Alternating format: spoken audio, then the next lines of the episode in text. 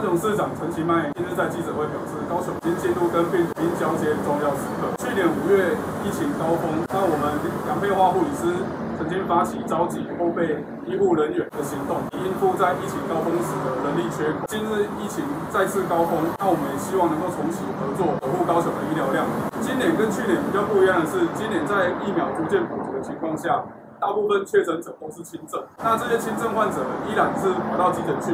导致急诊的医疗资源受到压缩，影响到其他疾病的救治。那虽然我们现在有筛检站跟救护站的设置，但这些设置目前还是以现有的医疗人力作为调度资源，那无法解决人力缺口。医疗人员是很重要的医疗资源，那除了场地的设置之外，我们也希望能够召集更多的后备医疗人力资源，那才能够战胜疫情。